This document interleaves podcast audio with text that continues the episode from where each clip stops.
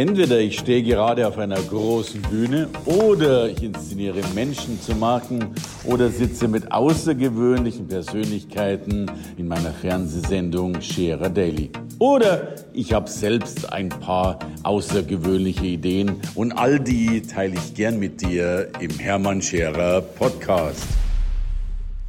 Ja, hallo, herzlich willkommen wieder zu dem Podcast heute mit dem Titel Eine To-Do-Liste ist die Liste eines Verlierers. Und ja, das ist provokativ, aber ich bin tatsächlich der Meinung, wir machen zu viel an Wunschlisten, an wollte ich mal machen Listen, an hätte ich gern getan Listen, die wir aber letztlich tatsächlich nie wirklich umsetzen. Und deswegen, ich führe natürlich auch eine To-Do-Liste, aber eine ganz, ganz kleine und tatsächlich schaue ich, dass ich die am nächsten Tage umsetze oder delegiere oder daraus ein größeres Projekt mache. Denn Wer sein Leben verändern will, braucht zwei Dinge. Die Macht der Umsetzung, eben die Macht, sein Leben nicht nur zu träumen, sondern seine Träume zu leben. Denn wer seine Träume erfüllen will, muss erstmal aufwachen. Und die meisten träumen ihr Leben lang von ihren Träumen aber sie leben sie logischerweise nicht. Die Macht, Dinge nicht nur zu notieren, sondern sie zu tun, nicht nur zu planen, die Dinge zu tun, sondern die Planung in die Umsetzung zu bringen. Das ist das, worum es mir logischerweise geht. Und deswegen glaube ich, wer eine To-Do-Liste schreibt, der hat fast schon verloren, denn eine Liste ist logischerweise keine Umsetzung. Und ich erlebe so viele Menschen, die eine Liste schreiben und noch eine Liste schreiben und sich Dinge in irgendwelche Vision Boards und so weiter reinbringen. Und das mag auch ganz in Ordnung sein, wenn du, ähm, naja, äh, ich, ich, na, ich weiß auch nicht mal, ob es in Ordnung ist. Wenn, wenn du dir jetzt irgendwo dein großes Haus wünschst, okay, zugegeben, man kann nicht sofort, wenn man die Finanzen nicht hat, sofort sagen, ähm, ich ähm, kaufe mir eins. Aber vielleicht muss ich schon den Newsletter abonnieren von Immobilien Scout oder was auch immer, damit ich tatsächlich immer wieder auf dem Laufenden bin und schneller dabei sein bin. Also, weil was wir erleben, ist tatsächlich diese erlernte Hilflosigkeit. Das ist eine, ja, eine Überzeugung, die sich aufgrund negativer Erfahrungen immer weiterentwickelt hat. Und damit glauben wir, dass wir die Fähigkeit verloren haben, unsere eigene Lebenssituation zu ändern. Und im schlimmsten Fall sogar für diesen Zustand nicht selbst verantwortlich zu sein. Und damit äh, werden wir so träge und damit bleiben Wünsche einfach nur Wünsche. Dabei glaube ich, wenn wir dagegen die Dinge immer wieder ansetzen, aktiv sind, dann wandelt sich sogar die eigene Persönlichkeit, weil wir mit einem anderen Blick auf die Welt draufschauen, mit einem aktiven Blick.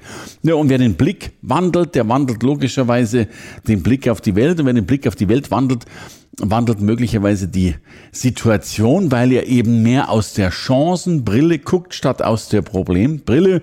Und wenn ich anders draufblicke, dann kann es sogar sein, dass sich nicht die Realität, aber meine Realität verändert und damit logischerweise auch meine Welt. Natürlich ist es so, dass wenn ich rausgehe und sage, was kann ich heute äh, tun und welche Chancen kann ich ergreifen, dann habe ich einen anderen Blick und werde Chancen entdecken.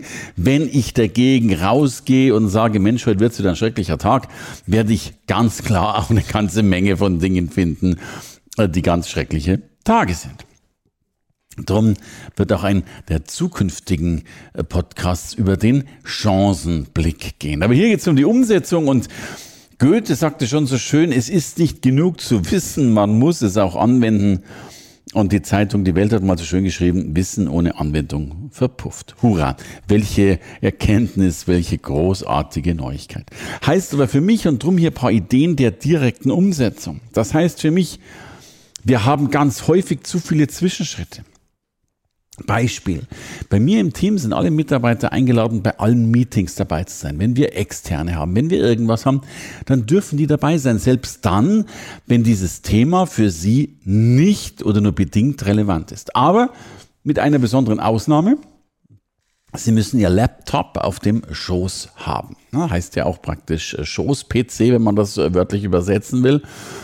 Und den müssen sie eben haben, damit, wenn es gerade langweilig ist, dass sie keine äh, Bilder in die Luft starren, sondern eben etwas tun können. Und das ist bei uns auch Prozedere in den Meetings. Wir sagen, wir wollen in den Meetings gar nicht so sehr mieten und nur reden, wir wollen auch tun. Und ich habe es am liebsten, wenn sich Menschen keine Notiz machen, sondern die Zeit, die sie bräuchten, um sich die Notiz zu machen, die Umsetzung gleich voranzubringen. Also Beispiel. Angenommen, wir beschließen, dass wir unserem Grafiker eine E-Mail schreiben müssen wegen einem neuen Flyer, nochmal irgendwas zu sagen. Dann machen die meisten im Meeting folgendes, dass sie aufschreiben, hey, äh, bitte in Verbindung setzen mit dem Grafiker wegen dem neuen Flyer. So. Und gehen dann irgendwann ins Büro, müssen erstmal wieder einen Kaffee trinken und ich weiß nicht was. Und dann vielleicht Minuten, wenn nicht sogar Stunden, wenn nicht sogar Tage später diese E-Mail wirklich zu schreiben. Meine These ist, schreib sie jetzt hier sofort im Meeting. Ist übrigens auch meine These bei meinen Programmen. Ich habe ich hab nicht das geringste Problem, wenn meine Teilnehmer in meinen Veranstaltungen mit Laptop und Handy drin sitzen. Ja, viele Veranstalter verbieten es, sagen, ah, da kann ich ins Handy schauen. Ich sage, der muss ins Handy schauen. Warum? Weil ich will, dass du direkt Dinge umsetzt. Wenn wir zum Beispiel darüber reden, hol dir eine richtige E-Mail-Adresse, also nicht at provider, also nicht t-online, gmx, web.de, sondern hol dir eine E-Mail-Adresse at dein Vorname, Nachname.com. Dann kannst du dir das große aufschreiben. Äh, du kannst es aber auch gleich machen. So ein Check ist innerhalb von einer Minute durchgeführt und innerhalb von weiteren drei Minuten ist das Ding bestellt. Und du hast eine Schublade im Kopf logischerweise wieder, wieder geschlossen. Und das ist mir so ein entscheidender Punkt, das immer gleich sofort zu tun. Also nicht, nicht die Notiz schreiben, dass man eine Mail schreibt, sondern die Mail schreiben. So, und dann sagen wir auch, wir verla verlassen doch das Meeting erst, nicht wenn das Meeting beendet ist, sondern verlass den Meetingraum erst dann, wenn die Jobs, die besprochen wurden zu tun, tatsächlich beendet sind. Und das erlebe ich in allen Dingen immer und immer wieder, dass das so lange dauert, bis Menschen in die Umsetzung kommen. Ich will dir ein Beispiel geben. Ich habe äh, tatsächlich mal einen Flyer machen lassen und wir sind zu der Agentur gefahren und haben das besprochen, wie wir es haben wollen. Und dann haben die so das gesagt, sie machen das. Dann gab es also eine Rücksprache per E-Mail, dann gab es wieder eine Antwort auf diese E-Mail, dann gab es wieder eine Rücksprache, es gab ein Briefing, Debriefing, Briefing, blablabla. Also es sind unheimlich viele Tage, am Schluss waren es Wochen und Monate vergangen und der Flyer war immer noch nicht fertig, weil es auch immer so schwierig war, all das wieder neu anzufangen. Ich erlebe ganz häufig, dass dass, dass mir das so geht, dass ich, wenn ich da mal draußen bin, ich draußen, ich brauche wieder unheimlich viel mentale Rüstzeit, um da wieder reinzukommen. Also was habe ich getan? Ich habe der Agentur gesagt, pass auf, ich habe die Schnauze voll, ich komme jetzt zu euch, dann machen wir den Flyer fertig, das war ein großer Prospekt, ähm, und ich komme am Samstag in der Früh, aber mit der Bedingung, ich gehe auch erst wieder raus, wenn dieser Flyer fertig ist. Und es war dann ein wahnsinnig mühsamer Samstag. Wir haben uns, glaube ich, um 9.30 Uhr getroffen. Und das ging bis um 2 Uhr in der Früh. Also eine, eine anstrengende, mühsame, ekelhafte Geschichte, die wünsche ich keinem Menschen. Aber danach war das Ding fertig. Und wir haben uns halt Wochen an Arbeit gespart und Absprachen gespart, irgendetwas zu tun. Also tatsächlich es in einem Block zu tun. Eine weitere Empfehlung ist, dass ich ganz häufig feststelle, dass uns der Mut verlässt und wir Dinge da nicht umsetzen. Will dir ein Bild geben. Ich habe Samstagabend immer viel Zeit und ein bisschen Muße und dann denke ich ein bisschen drüber nach und dann trinkst du mal ein Gläschen Wein, vielleicht sogar zwei und dir kommen plötzlich gute Ideen. Und was ich früher mal gemacht habe, ich habe die Idee einfach gut empfunden und dann habe ich ja vielleicht noch ein Gläschen Wein getrunken und dann war die Idee vergessen und es war logischerweise nichts geschehen. Heute habe ich mir angewöhnt, dass wann immer ich eine Idee habe, ich schicke die sofort mit Umsetzungsschritten oder, oder wir mit, einem, mit einer Idee von einer Umsetzung an jemand anderen. An den Mitarbeiter, an den Externen, an eine Agentur, was auch immer. Weil ich erlebe wirklich, du bist so toll entspannt, hast vielleicht dein drittes Gläschen Wein da, bist richtig mutig und sagst, hey, Schaka, jetzt machen wir was und so weiter. Und dann schicke ich das raus. Und dann kann es aber sein, dass ich das vergesse. Dann ist Sonntag und dann ist Kinder und, und bla bla bla und so weiter. Und kurzum, ich habe vergessen, dass ich eine gute Idee hatte. Wenn ich aber direkt in dieser Nacht zwischen Rotweinglas 2 und Rotweinglas 3 diese E-Mail rausgeschickt habe, dann hat sie einer nicht vergessen, nämlich mein Dienstleister, mein Mitarbeiter und Co. Und spätestens, wenn ich Montag ins Büro komme, dann steht der in der Regel vor mir oder ich kriege eine Rück-E-Mail, wo drin steht, hey, was meinst du da genau, um was geht's denn da? Und ich bin schon im Run. Ich muss nicht mehr das Ding initiieren, sondern es läuft schon. Und ich glaube, der erste Schritt ist einer der schwierigsten und darum bin ich so ein Freund davon, immer sofort die Dinge zu machen, sie zumindest zu einem vernünftigen Start zu bringen, dass es dann logischerweise leichter geht. Und da gibt es ganz, ganz viele, die tun sich so schwer in der Umsetzung. Ich kriege zum Beispiel auch unheimlich viele Anfragen äh, über ein Disziplinarcoaching. Und lass mich das bitte erklären. Für mich gibt es zwei Arten von Coaching oder Beratung, wie man das jetzt nennen will, wobei ich natürlich weiß, dass zwischen Coaching und Beratung Unterschiede sind. Aber das eine nenne ich das, das Content-Arbeiten, also dass Menschen Fragen haben und man in irgendeiner Art und Weise versucht, diese Fragen zu beantworten. Das hat für mich sehr viel mit Content zu tun.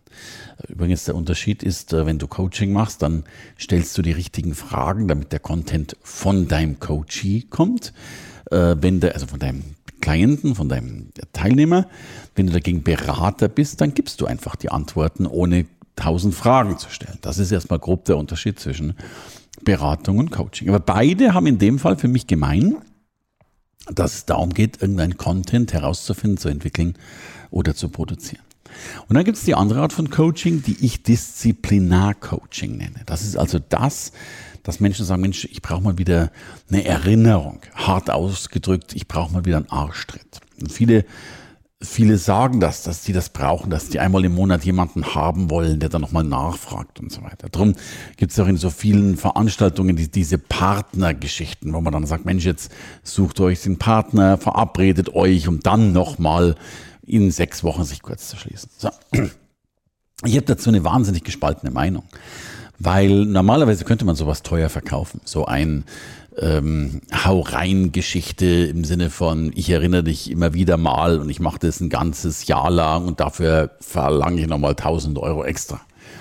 Aber das ist ja in Wirklichkeit nichts anderes, als einen Wecker zu stellen. Und darum sage ich bei solchen Anfragen immer, wenn das dein Ziel ist, du hast sicher ein Smartphone, mach dir einen Wecker, Kalendereintrag in vier Wochen, wo es aufpoppt, hey, hast du was getan oder nicht getan?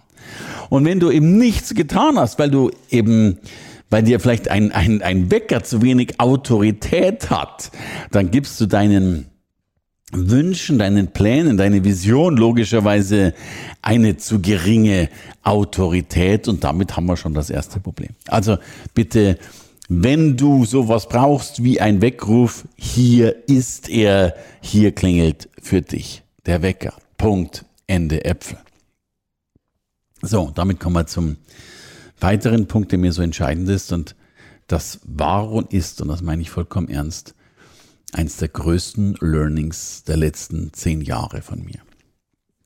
Ich habe immer wieder geglaubt, ähm, dass man am grünen Tisch planen muss. Und äh, das natürlich muss man das auch, aber ich will ganz gerne den Rahmen ein bisschen abstecken, weil ich häufig, gerade wenn ich junge Mitarbeiter hatte, die vielleicht frisch von der Universität kamen, wo man ja unheimlich viel geplant hat und, und geforscht hat und ich weiß nicht was alles. Die haben dann immer noch mehr diese Fragen gestellt, äh, wie denn der ganz genaue Plan sei. Und ich dürfte leider feststellen, dass das kaum funktioniert. Warum sage ich das? Ich will ein Beispiel geben. Ich war, habe vor ein paar Jahren mit meiner Frau gemeinsam ein, eine Veranstaltung durchgeführt oder erstmal durchführen wollen. Wir haben es dann auch durchgeführt. Das Ding hieß äh, Meisterstück Leben. Und ich, ich war da schon längst Bühnenprofi, schon, was weiß ich, über 20 Jahre auf der Bühne, also absoluter Vollprofi. Und meine Frau in ihrem Rahmen durchaus auch. Und wir haben geplant und getan, hatten wunderbare Visionen und haben da am grünen Tisch gesessen, haben uns überlegt, was wir da noch machen können und welche Übung wir dort einbauen können und welches Gimmick wir da zeigen können und welches Material wir brauchen. Und ich weiß gar nicht, was wir alles geplant haben. Also es war ein, und wir sind dann auch hingefahren und hatten einen Transporter dabei mit tausend Sachen. Und jetzt kommt's, das Ding ging vollkommen in die Hose. Übrigens gar nicht so sehr bei meiner Frau, die hat das recht gut gemacht. Bei mir ging das in die Hose. Ich, ich, obwohl ich absoluter Profi war, habe eine Veranstaltung abgeliefert, die, die im, im schlechtesten Sinne seinesgleichen gesucht hat. Und in der Regel kriege ich ja nach so einer Veranstaltung eher gute Mails, wie nach dem Motto, hey, war toll, cool und so weiter. Und ich habe unheimlich viele Mails bekommen, wo die Menschen sowas geschrieben haben, wie Mensch, Sheriff, was ist mit Ihnen passiert? Sie waren ja mal eine coole Socke und sie, wir fanden, dass Sie eigentlich immer total gut drauf waren, aber das, was Sie da abgeliefert haben, das war ja noch schlechter als schlecht. Und ich habe mir dann natürlich die Frage gestellt, wie, wie kommt es, dass du eine Veranstaltung ablieferst, bei der die Menschen in der ersten Pause scharenweise nach Hause gehen? Und mir war einfach klar, ich, hab, ich, ich wollte zu gut sein. Ich, ich habe tausend Dinge geplant und, und habe dann wieder gemerkt, wie, wie limitiert wir doch in unserem Kopf sind. Natürlich kannst du ein, zwei, drei Dinge, die neu sind, umsetzen. Von mir ist auch noch ein paar mehr, aber du kriegst in der Regel nicht ein ganzes Konzept das erste Mal neu auf die Bühne gebracht. Da braucht es Teilproben, Generalproben, äh, stückchenweise Proben, dass du das lernen kannst. Und das, das heißt für mich inkremental sein, also immer wieder ein klein wenig verbessern. Und ich stelle aber fest, dass die meisten Menschen, die wollen morgen ganz, ganz toll sein, schaffen es nicht, sind hochfrustriert und brechen ihren Zukunftsweg ab. Ich wollte das auch immer sein. Und ich habe es vollkommen verändert und sage heute, ich möchte morgen nur ein gutes Stückchen besser sein als heute. Und das erlebe ich mit all den Veranstaltungen, die ich durchführe. Die haben wir einfach mal gestartet, sicherlich auch gut gestartet, aber wir haben sie von Mal zu Mal einen schönen, guten Schritt verbessert. Und heute nach relativ kurzer Zeit stehe ich da mit einer signifikant guten Veranstaltung, mit einem Goldprogramm, das über alle grünen Kles gelobt wird, wo äh, der, mein Proven Expert, also die Bewertungen, wo man mich bewerten kann, explodiert aufgrund von, von der Vielzahl der Bewertungen und natürlich vor allen Dingen auch aufgrund der Sterne, so gut wie einzig und allein 5,000 Sterne. Also das Beste, was es gibt, weil wir inkremental gewachsen sind und weil wir uns damals als auch heute immer noch gönnen, etwas besser zu werden. Bei jedem Programm nochmal 5% oder wie viel auch immer draufzulegen. Und meine These ist heute, fang ruhig bisschen, ich will nicht sagen schlampig an, aber fange unvollendet an und werde besser und besser und besser, anstatt zu hoffen, gleich richtig gut anzufangen, was dir in 99,9% der Fälle nicht gelingen wird und du damit eigentlich einen Tiefpunkt hast, der tiefer ist als wenn du einfach mal losgelegt hättest. Und so bin ich mittlerweile ein Gegner des grünen Tisches geworden, des Besprechungstisches geworden und bin ein Freund geworden von Machen, aber dann natürlich auch extremen Verbesserungen und Verbesserungen. Und das Erste, was auch da wieder zu den Meetings passt, ich verlange nach jeder Veranstaltung von allen, die dabei waren, innerhalb von 24 Stunden Feedback. Was war alles schlecht? Was kann man besser machen? Äh, und wenn es dann nur so Kleinigkeiten sind, dass wir zum Beispiel keine Musik auf der Toilette hatten. Und dann wird eben auch auf der Toilette noch Musik abgespielt, um einfach noch ein bisschen mehr voranzukommen. Und das ist für mich Exzellenz. Und Exzellenz ist kein Zustand, sondern eine Reise.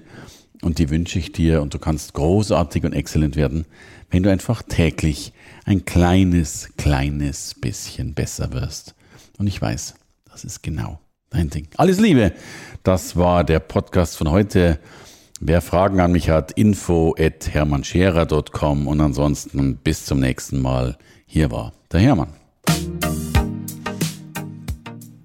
Danke fürs Reinhören in den Podcast. Wenn du mehr von mir wissen willst, komm zu meiner Veranstaltung Hermann Scherer Live. Infos und Sonderkonditionen für dich als Podcast-Hörerin oder Hörer findest du unter www.hermannscherer.com slash bonus. Bis bald im nächsten Podcast.